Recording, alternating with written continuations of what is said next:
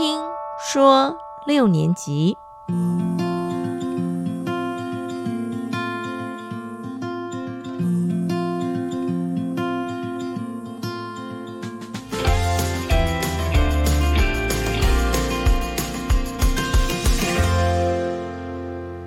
欢迎来到听说六年级，我是猪猪。我是皮儿，我是雪伦。今天我们要来谈一个非常重要的话题，因为呢，大家都在说有中年危机这件事情。那既然我们呢，就是在中年这段时间，我们就要来谈谈到底有没有这件事。皮我，觉得有哎、哎因为我觉得呃，不一定是我们自己个人啊，就是说呃，身边有一些人，可能有人到中年的时候，不管是在婚姻啊，或是嗯说在工作上面啊、我觉得多多少少都好像会遇到一些挫折、阻碍，或者是失去工作，类似这样。我觉得哦这就是一个中年的危机。我觉得因为人也活得够久嘛，哈，就是 基本上呢，这些事情好像感觉上人生本来就这样起起伏伏，只是刚好就是到中年这段时间，然后好像发生的事情特别多。到底是因为个人的问题，还是真的年纪的问题？嗯，应该说，这譬如说我们在年轻的时候，可能也会遇到，譬如说，哎，被 fire 掉。可是嗯年轻的时候，你工去找工作的时候比较简单。可是你到了中年，可能四十岁、五十岁，你好不容易工作了一段时间，可能十年、二十年的年资了，结果你突然被 fire 掉。可是你突然 fire 掉，你要再去找另外一个工作的时候，别的公司并不不一定要找你这个年龄层的人，他可能找更年轻的人，所以你变成你找工作会变困难，所以我觉得才会变成是一种危机。哦，所以显然那个年纪是个问题。比如说，如果我们同理可证，婚姻也是嗯这样，对不对？就是如果假设你就是跟一个男的在一起，然后呢，你年轻的时候分手，那了不起就找下一个，但是因为你年纪大了，就不容易找下一个，是这样的意思吗？我觉得是哎、我觉得是哎、好像有一点这样哦。对，而且女生特别，特别是，你不觉得吗？哎、对啊，嗯就像那个你刚刚皮尔讲的，其实企业就是喜欢新鲜的肝嘛。那 年纪大了的男人喜欢不好用年轻的女生，是不是？哎、是这样吗？可是我其实有在那个媒体上面看到，也有人讨论到中年危机啊，其实是被媒体炒作出来的议题，就是因为其实。人啊，到了这个年纪，就会碰到真的比较多的事情，不管你要顾虑到是家庭、工作，或者是自己的呃事业啊，然后身体啊，都有可能在这个年纪发生，所以呢，就很容易被放大。然后媒体你又知道，媒体就是很喜欢用一些特殊的名词，一直不断不断的呃，像现在的一些标题党这样子，所以在某个时候，它就成为一个媒体热于炒作的议题。那中年危机这个名词呢，其实是出现在一九六五年某一个心理学家发表的《死亡与中年危机》的论文，他提到这概念。但是他后来其实自己有稍微微的推翻了一下自己的想法，他觉得这个论述其实并没有很客观的存在，因为里面其实提当初写这个论文的时候啊，有稍微提到像是古代时候那个巴哈啊、高更。还嗯有什么米开朗基罗跟歌德这些历史上著名的艺术家，差不多都是在四十岁左右会遭遇到他们的灵感枯竭。他就用了这样的一个例子来阐述了说，哦，可能在四十多岁就会产生中年危机。但是后面的一些验证啊、论述啊，并没有再去加强这些的讨论。所以呢，他在后来比较年纪大的时候，其实也有稍微自己有推翻一下中年危机这个想法啦。不过就是真的，就像雪伦说的，那个媒体很爱用，尤其你们有没有最近看到？就是也不是最近啊，就是常常会有那个标题就写“惊”，就是什么什么女神崩坏什么鬼的，就是对啊，他就说一个五十几岁、六十几岁或者是四十几岁的那个女明星，他们都觉得她崩坏，然后我就觉得就是很想点进去看啊，到底有多精啊？结果后来是点进去之后，我觉得还好啊，就是人家也维持的蛮好的啊。然后前几年还有一个名词也是被写的很多，就是什么下流老人哦，这种名哦词，也被媒体用了很多，就让人家感觉好像到老人是很很可怜的一个年年龄层。嗯，所以我觉得很多时候我们不用自己害怕，也不用自己吓自己。那你媒体看多了，自己再去检视一下自己现在的状况，也许还不错，没有到那么可怜，对不对？所以我觉得这其实有一点那个年龄偏见哎。好，没错没错，对啊，就是说你中年一定要怎么样，然后老年一定会，就是反正就是跟年轻的比，中年跟老年一定会比较不好。但是呢，我又有看到另外一个调查，就是刚才雪伦分析的那个那个说法，他可能就是怀疑会不会是媒体炒作出来的嘛？但是呢，我最近有看到一份报道。它应该算是一个研究报告啦。它呢就是调查全世界一百三十二个国家，这是一个美国国家经济研究院的报道哦。然后呢，他就从这里头呢就分析出幸福感跟年龄、还有经济状况、还有工作发展跟健康状况的因素，结果得到什么样的结论呢？四十七岁的时候是人生最悲惨的时刻，等等。那我们快到了，要用到“悲惨”这两个字吗？不是只有危机吗？他用的就是悲惨，悲惨。基本上来说，哎，你看这个年纪好像就是我们快到的时间点，对不对？对。你看我们还没到嘛，我们还没到，对不对？还没有到，还有一两年吧。还没，还没。对，但也没有悲惨啊。好，不过我觉得。觉得那个是一个比较啦，哈，所以他在这个呃曲线里头啊，他就看到说啊，就是呢，无论是这个开发国家，因为它是针对很多国家嘛，无论是开发国家或开发中的国家，每一个国家都有属于自己的一个幸福曲线啊。那所谓的幸福，他当然有做了一个定义，他就说包括经济状况啊、健康因素啊、跟家庭关系。那在美国跟英国这种比较发达的大国家呢，最低落。最不幸福的年纪就是在四十七点二岁。那如果呢是在开发中的国家呢，大概就是落在四十八点二，呃，就是这个年纪，对，所以差不多。所以呢，他们就觉得，哎，这好像证实了人人们常说的这个中年危机是确实存在的。所以他大概是以幸福感来做调查吗？但是基本上他其实当然也有提到，就是为什么大家会觉得在这个点是最不幸福的啦，哈。但我觉得呢，我们可以先来看看。他在这个曲线里头发现到哪一个时间点是最幸福的？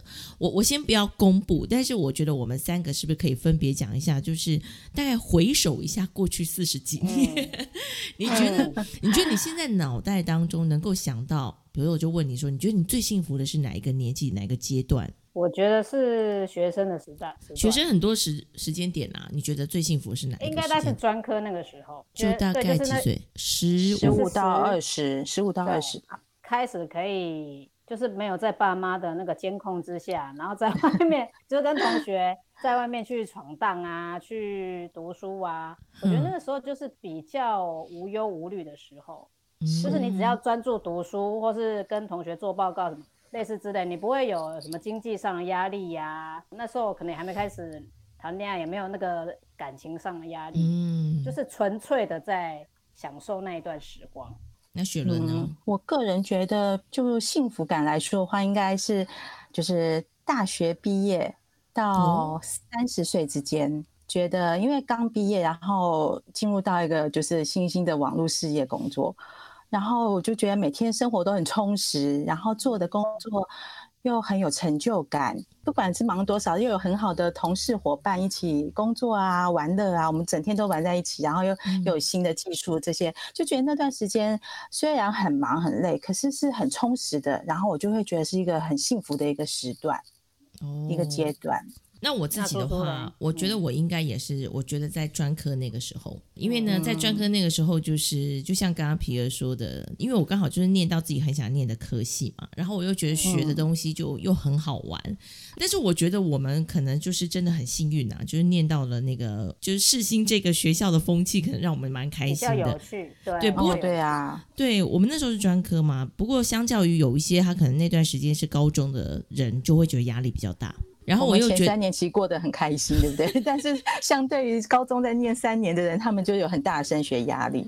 对，而且我都觉得那时候我们呃，哎，我们好像三个人都有考差大，对不对？对，其实差大很难考，可是我觉得那时候是因为大家一起补习，然后一起去补习班，然后一起去图书馆念书，我就觉得那好像就是一种，对啊，好像在玩一样。对，集体还一起行为，对不对？有没有？我们那时候一起就是放学了，从木栅，好像大家分批就骑摩托车到南洋街，然后一起去买晚餐，然后进到那个补习班上面。对呀、对多开心啊！是啊，那后来因为出了社会以后，对我来讲，就是因为我一直没有找到特别喜欢的工作。不过我觉得那时候也是一个挑战啦。我觉得年纪轻吼，就是也不会担心说，就是说你现在找不到，你也会觉得说，哎，我以后还会有机会。那反正现在先找到什么就先努力什么这样子。对对，对，所以我觉得那个好像真的诶，如果要这样子说的话，那个时候所担心的事情，或者是那个时候不会担心的事情，变成现在是中年的时候就会比较担心。回到刚才那个调查报告里头，他就有讲啊，就的确哦，在那个曲线当中呢，大家觉得最幸福的时间点呢，就是呢在无忧无虑的童年时期。这种幸福感呢，从某个岁数开始，它就会像自由落体般的下降。你们猜是几岁？不是哦，是自由落体般，不是。对，虽然是逐年，但是它感觉好像就是咻就往下掉。你们猜是几岁？十八，对，就差不多那个时候。你看，我们最快乐的时候，就是别人 幸福感往最下痛苦的掉时候。时候，对啦，其实重点他讲到的就是因为有那个升学压力呀、然后还有就是进入社会职场，可能就是呃适应力比较没那么好的话，你就会觉得就是环境的一个大改变，你就会觉得人生的考验正要开始。对啊，所以我就觉得不一定是中年危机，其实很多年龄都有危机。哎，对，对对其实只对啊，要青少年有他们嗯的烦恼跟危机。对，我觉得好像只要你那个状况改变了，我觉得那个应该都算人生的危机吧。对，嗯，就是你会害怕嘛，你会嗯对未来很茫然的时候，很茫然，然后不确定自己能不能掌握的好，这就会有一个危机感的产生。嗯，不过我觉得啊，回到刚才一开始皮儿说到的，就是呃，中年为什么在这个年纪也会特别觉得有危机感？就是的确在呃适应上啊，或者是整个那个环境社会的接受度上，会比较没有像以前那样吧。那我们是不是来谈一下？既然人家讲说这个这个时间点是人生最不幸福的时间点，我也不认为是不幸福啦，但是我觉得应该是有一些挑战是以前没有的。你说差不多四十多岁吗？对啊，就是我们自己现在。对于工作上面，因为比如说我的工作有经过创业，然后变成自由结案，然后现在我对于接下来的工作，我能不能掌握的好，能不能有更好的发挥，而是呃为自己创造比较有价值，我觉得这个是我感觉比较忧心的。可是为什么同样啊？就是以前你在年轻的时候也会遇到这个状况啊，那为什么会觉得这个时候会特别忧心呢？因为我觉得体力有差、欸，体力对不对？那个冲劲，就是在小的时候你就不会担心那么多，你就觉得我就是勇往直前，往前冲好了。反正可能家庭就有，嗯、爸妈是我的后盾，或者是我不用有那么多的责任扛扛在肩上。但是现在到了这个年纪，如果你想要再去冲新的东西，你就会考虑很多很多，你的时间够不够，你的体力够不够，你能不能顾到家庭，能不能顾到父母，就很多很多烦恼，就反而就阻止了你的动作。哎，对我来讲，我也是觉得我比较大的障碍是在体力呢。真的有差吧？对，对就是以以前就会觉得没关系啦，反正就是无论做什么啊，你就是冲了就对了。那了不起呢，就是比如说呃一天啊做好多事情这样。可是后来就慢慢觉得、哦，也不能熬夜了。然后呢，就一天如果去做两件事情，就到下午就哦也不行了，这样子。也是，白天一场，下午一场，差不多了，晚上就要休息了。真的。对，然后本来想说，哎，可以熬夜，就以前年轻的时候要熬夜，然后隔天要做什么都可以，对不对？现在不行哎、现在如果你叫我前一天熬夜，我隔天就没有办法有好的表现。我也是，我连去那个晚上如果去 KTV 唱歌到十点，大概也都不行了。呃，你还可以唱歌到十点哦，我完全不行。对啊，我觉得就是因为我们到了这年纪，所以你做什么事，你都会有比较缜密的规划，或者是想比较多，因为我们负担的责任不一样。嗯，对，就不能负担责任也比较？大。对，所以就造成我们会这样子一直犹豫不决啊，或者比较难跨出。P A 有没有什么样的人生挑战？现在的你，其实我觉得你们说的工作，我们我们做工程类的更明显。啊，要体力，对不对？对，体力更明显，而且因为我们很多都是比较重的东西去搬啊什么的，你到了这个四五十岁的年龄，很多其实已经不是像那个二三十岁的小伙子可以这样子搬来搬去了。嗯，对其实我们有就有在考虑说就要转换形态，可是转换形态你就是要在呃第一个要付出更多的时间，付出更多的金钱。对才有可能去转换，所以就变得你考虑的东西要更多。嗯，对，所以人这个时候就很像企业转型一样，对，到了一个阶段，你要做转型，你才能够继续走得好。可是这个转型就要经历一些阵痛，或者是一些失去。比如说企嗯业，你就会损失一些人才，然后消耗比较多金钱。那我们这个人生到这个阶段，好像也是，你必须要做个转变。但是我们就会害怕，如果我转的不是原本的行业，我去做一个新的职业，我能够胜任吗？那如果嗯失败了怎么办？是不是就没有未来了？我就觉得很恐怖。对，我觉得他刚好就是为什么讲中年危机，我觉得他的确是在一个如果要要要考虑这个所谓职业的转换，你要考虑的事情不是再去说我我去换一个钱比较多的工作，或者是对呃什么更有发展的工作，你反而有时候会想的，就像你刚才讲到的，就是工程它可能会要花比较多体力，对不对？那像比如说我的工作，它可能有课程，然后有一些就是你需要就是第一线的工作啦，就我们不是幕僚，我们就必须要走到第一线，然后你就会想啊，如果你出去才有钱赚。那你这样子就变成说，如果你想多赚一点钱，你是不是就是要多出去几趟？那你多出去几趟就牵扯到体力的问题了嘛？所以我觉得 很多人在这个时间点啊，以前可能在那个理财上还没有很认真的考量，可是反而在这个时间点就会去想到要怎么去创造那种永续经营或者是被动收入。这个年纪真的，除了自己的健康要存好，就是钱，钱存好了，对于未来的二三十年，我就会比较放心一点。对，所以你说这个人也很奇妙。我印象最深刻的就是啊，呃，我妈妈还蛮想得开的，她就是常常呢，以前就是可以出国的时候，她常跟我阿姨出国去，就是我有时候偶尔会跟到这样子，然后你就看到那个，尤其那种比较远而且比较贵的团，通常都是年纪比较大的人去的嘛，对，然后他们就常常会聊一聊天啊，就会讲说，你看我们现在这个六十几岁，呃，甚至于快七十岁才来这种地方，都快累死了。我们光坐飞机啊，还有这种长城都很累。你们应该要年轻的时候就多多出来。可是我就说啊，对跟年轻的时候没有钱啊，也没有时间啊。也没有时间，不可能请那么长的假出国啊，对啊，所以人类是不是很莫名其妙哈？很折磨彼此哦。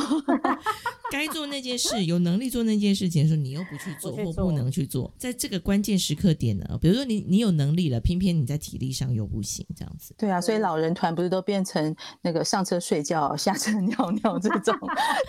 好可惜，对啊，很可惜啊，明明有那么多的好山好水好风景，但是你却有了钱出去，却只能坐着，或者是没有办法很细的去探索。对，所以其实啊，当我们意识到这件事情的时候，我觉得反而是我们要去思考说，那我们到底好啦，以前年轻的时候就算没想过，或者是想过没有做的话，那至少是不是现在我们可以去想一想，那我们接下来，哎，我真的觉得是人生的下半场，哎，假设我们可以活到八十的话，对那啊刚好就是切一半，哎，刚好就是人生下半场开始。你们有没有想过自己的下半场会是要一个什么样的人生的状态，跟过去有什么特别不一样的？嗯，我是觉得说，如果我可以，譬如说，就像你讲的，如果我现在就已经财富自由了，我可能就不要这么累的去想工作啊什么的事情，我可能就是安排我，譬如说我想要去把语言学好，或是我想要去学跳舞，或者是我想要去完成我想要学一个乐器，我就会想要做这些事情。所以你还是你，所以你还是有很多觉得你想要去完成而没有去完成的事情。但是刚才皮尔前面你有其一个前提就是，如果你财富自由，那也就是说，如果你没有财富自由，你就还是不会去做这些事吗？呃，做这些事情就是你财富要有自由啊，你才有这个钱，而且你财富自由，你才有时间。你现在没有财富自由，你就是要为了这个财富去花时间去赚取这个财富。所以我变得嗯你第一个没有时间去，第二个你的金钱不是只不能只花在这个上面，你要小孩呀、什么什么什么很多杂七杂八生活上的花费。或者是说，也许我们这个年纪的人差不多应该是可以不用去烦恼那些费用，其实我们应该是付得起的，可是我们舍不舍得花在自己身上，对不对？因为家人、孩子有需要，就是说，其实付个学费其实不是很困难嘛，可能某一种课程几千到几万，对我们来说应该是可以负担，可是我会舍不得，有时候是这样的思想。其实现在网络不是有很多课程吗？线上课啊，网络。是，哎，可是如果是我，我其实也是蛮想多学一些东西的，就是年轻时候可能太忙，没有办法去学的一些才艺啊，或者是比较软性的课程。但是我会觉得，我还是喜欢有实体的感觉，因为我们现在到了这年纪，好像朋友就是老朋友，嗯，比较固定了，新的朋友不太可能认识。那我又很想要可以再扩展一些交友圈。因为不同年龄层认识的人可能有不同的视野跟想法，所以我如果是课程的话，我觉得我还蛮想去有一种就是实体的课程，但是人数不用多，然后很精致、小而美的课程，可以有一些交流互动。不过我觉得，相较于你们两个有小孩啊，其实也许在这个部分，我真的就是比较幸运，就是赚的钱，我就真的都可以花在我自己身上。对啊，你上好多课。对，但是但是，我觉得以前我就会觉得，反正赚了钱，我想上什么课，我想。买什么东西就去，可是呢，就是慢慢的，我不是跟你讲说，我觉得，哎，那如果每一次我都要这样出现，然后才能赚钱的话，那这样我是不是应该要省一点？因为以后，对呀，就是你就开始会想到这个部分，所以我我就觉得，哎，开始想到这个部分的时候，就会有一点舍不得花钱。但是我最近又在想一件事情啊，就是如果你因为想要省钱而你不敢花钱，然后到了你在更老的时候，你会不会又后悔说？我的年的中年时候，或者是年轻时候没有去做什么事情，然后就会一直后悔到更老，你就更没有办法去做。我觉得很有可能诶。对啊，那我们不要讲，不要到了老年都是懊悔的生活。所以就想到就赶快去做。我觉得是啊，因为我上次听到一句话，我觉得非常好，他就说：“今天的你永远比明天要年轻。”哦，啊，真的是啊，你就过了一天，你就老一老一天嘛。那所以。我们现在想，哎，钱不够用，但是到底要怎么样才叫够用？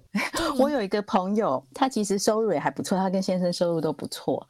那有一次我跟他见面，我就聊到这个金钱的东西。我说，哎，他有三个小孩嘛，我就说，那你这样子，你有想到说你之后要存钱啊，留给你的小孩吗？或者是你的小孩会说，妈妈，我要什么什么？你你会考虑很多吗？他说。什么留给小孩？才不要嘞！我自己就要花光它。哎，我觉得这种想法非常好，哎。对啊，他这个就给我一个很大的打击。没错，哎，妈妈辛苦赚那么多钱，他说他当然是用在自己身上啊。所以他这样回答我，而且很理所当然。他说我干嘛留给他们？我自己就要花光。我就觉得好佩服他这个概念哦。对，我觉得其实真的，我当然因为我没有小孩，我也不敢说我今天这样想是不是我如果有，我真的会这样做。但是我都觉得说，在他们呃就是还小的时候，我们竭尽心力呃给他好的资源，让他去学习。最重要的不就是希望他未来他能够养活他自己吗？就是不要过得太苦。对我很怕小孩过得太苦。可是如果他真的过得太苦，如果你该给的他已经给了，他要他最后还是会走向比较苦的那个部分，那就是他不够努力呀。对啊，对啊，前面的那个给他垫好嘛，不要落后太多。对对对，就是该给他的给他。对，该给的后面就会看他自己造化啦。嗯，对对。所以我觉得。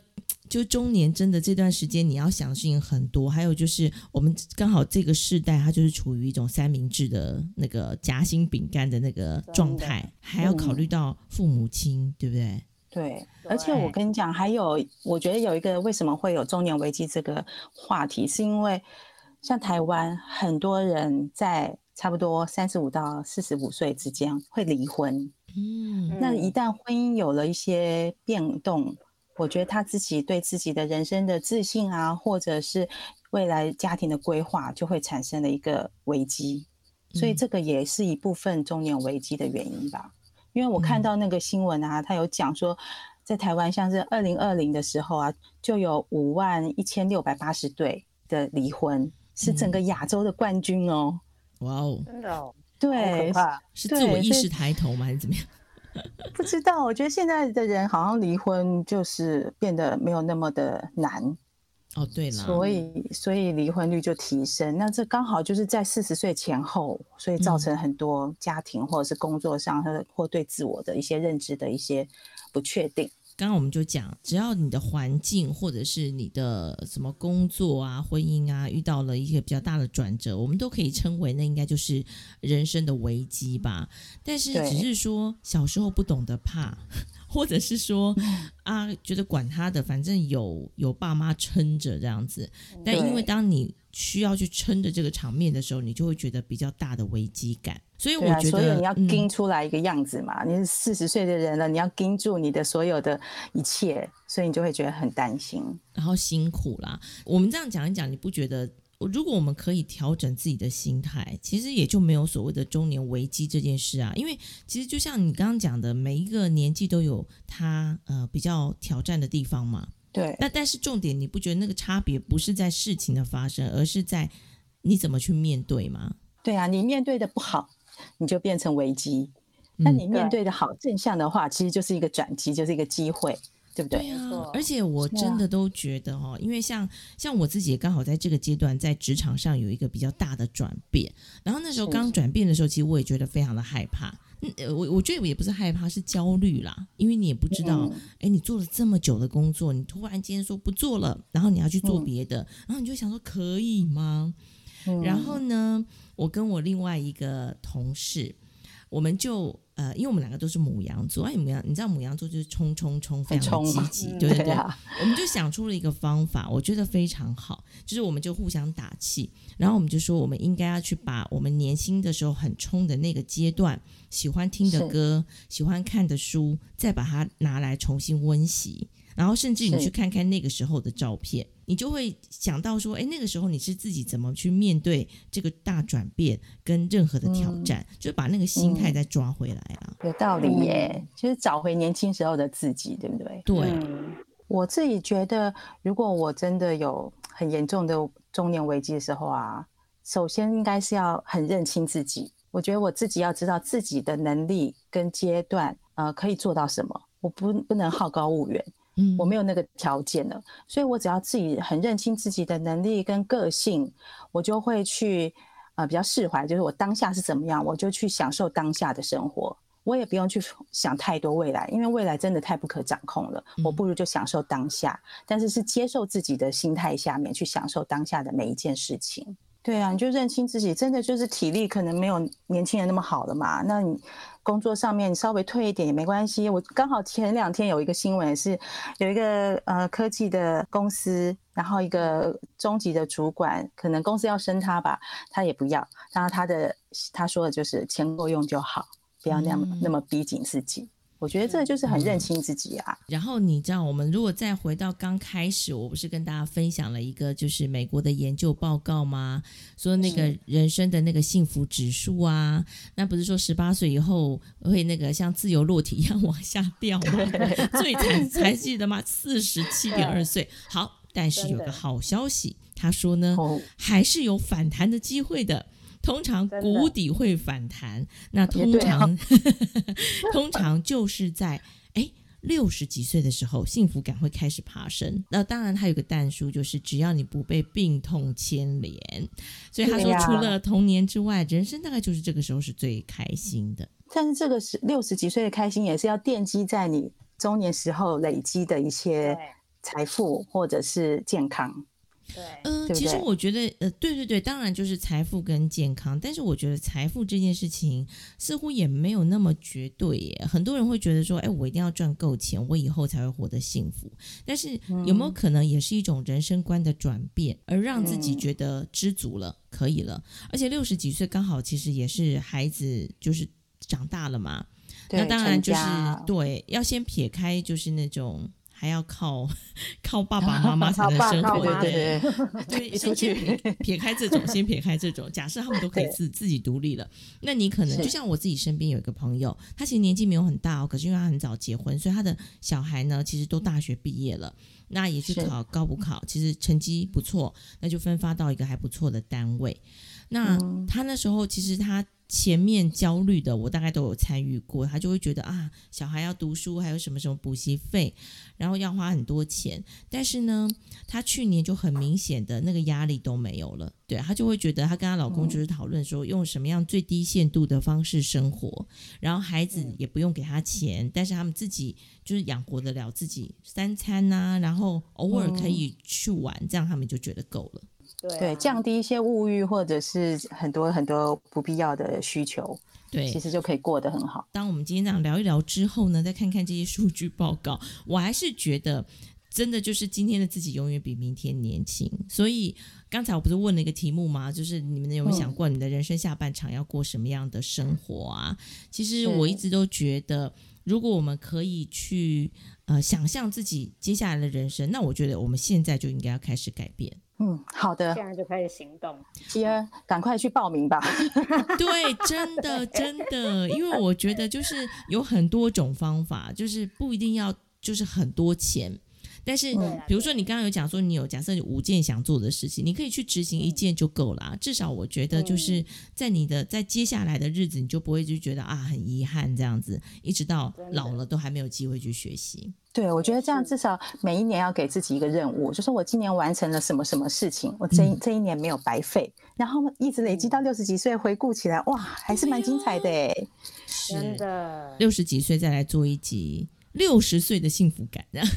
对对，回顾 过往，我们做了什么让现在幸福的事？好，所以我们以前都讲说，哎，什么什么，我们要写下什么我们的志愿啊，中年也要有志愿，好不好？尤其是人生下半场的开始，如果可以的话呢，也给自己啊一些愿景，然后从现在就开始做。好哦，那我们就下次再见啦，拜拜，好的，好的，拜拜。